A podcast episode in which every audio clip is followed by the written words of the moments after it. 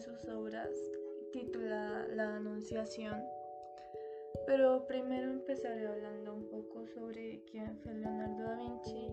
Y bueno, Leonardo da Vinci fue lo que se conoce como un polímata, de hecho uno de los más destacados en el mundo a través de varios siglos.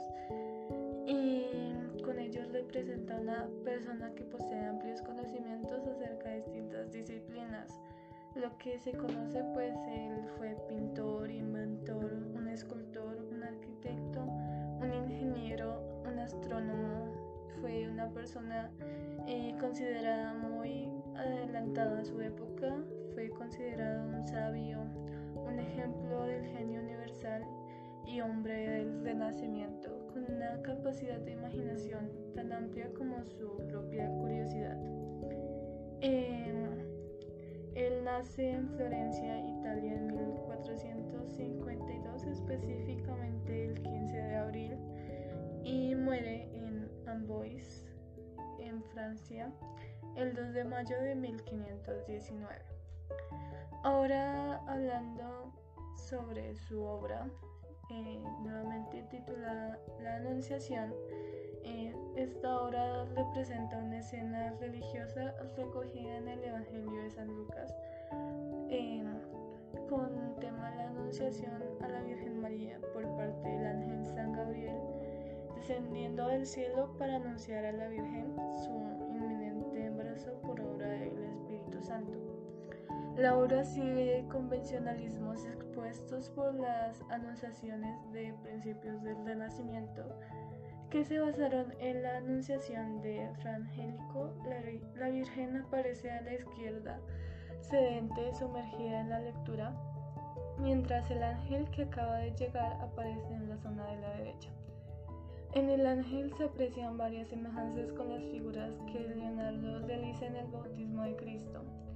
Eh, sus alas eh, fueron sometidas a un profundo estudio y Leonardo utilizó para eh, su representación alas de pájaro. Estas fueron retocadas posteriormente y alargadas puesto que no se comprendió que el artista florentino buscaba un efecto de plegado, ya que el ángel estaba aterrizando en el suelo. La Virgen María por su parte aparece sedente, sus mantos cubren el sillón en una actitud poco práctica ya que no permite distinguir claramente sus piernas. En esta ocasión no representa una María sumisa, sino levanta una, mano a modo de saludo mientras mantiene la otra en la Biblia, para no perder su lectura. Eh, eh, la Anunciación está alojada en Uffizi, eh, no sé cómo se pronunciará bien. Eh, en particular se atribuye a la fase juvenil del Señor, del Maestro. Eh, la información sobre esta pintura no es mucha. Eh, pues, y una cosa que me parece muy interesante sobre esta pintura es que la posición del atril en la que la Virgen María apoya su mano derecha la, obliga a una posición poco natural, mirando la imagen desde una ubicación central.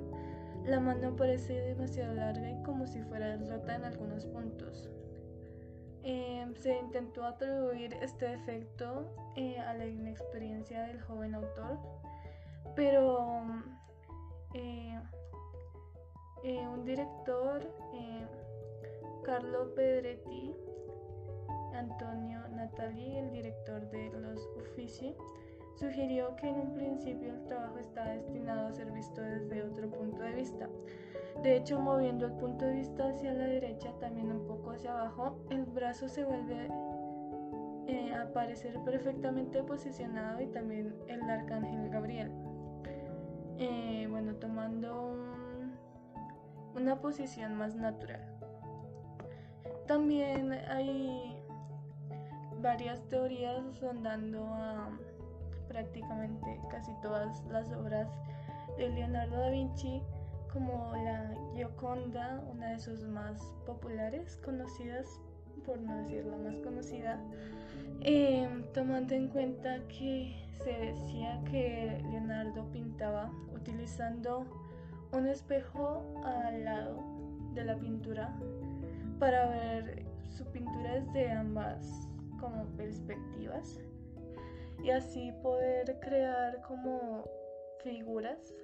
Esto se ha visto debido a que varias personas en internet, eh, bueno, como que eh, volteaban la perspectiva en modo de espejo y juntaban las ambas caras de sus obras y se generaban eh, varias figuras bastante interesantes. Eh, en, el, caso de la obra de la Anunciación, eh, usando este, bueno, em, empleando esta teoría, la imagen que se crea es una persona sentada en un trono completamente derecha y es, me parece muy interesante que sus manos se eh, bueno quedan como apoyadas sobre los brazos del trono perfectamente y sus rodillas perfectamente eh, perfectamente simétrico todo. Entonces es algo que me parece muy interesante sobre Leonardo da Vinci y por lo que elegí hablar de él y de esta obra en específico. Muchas gracias.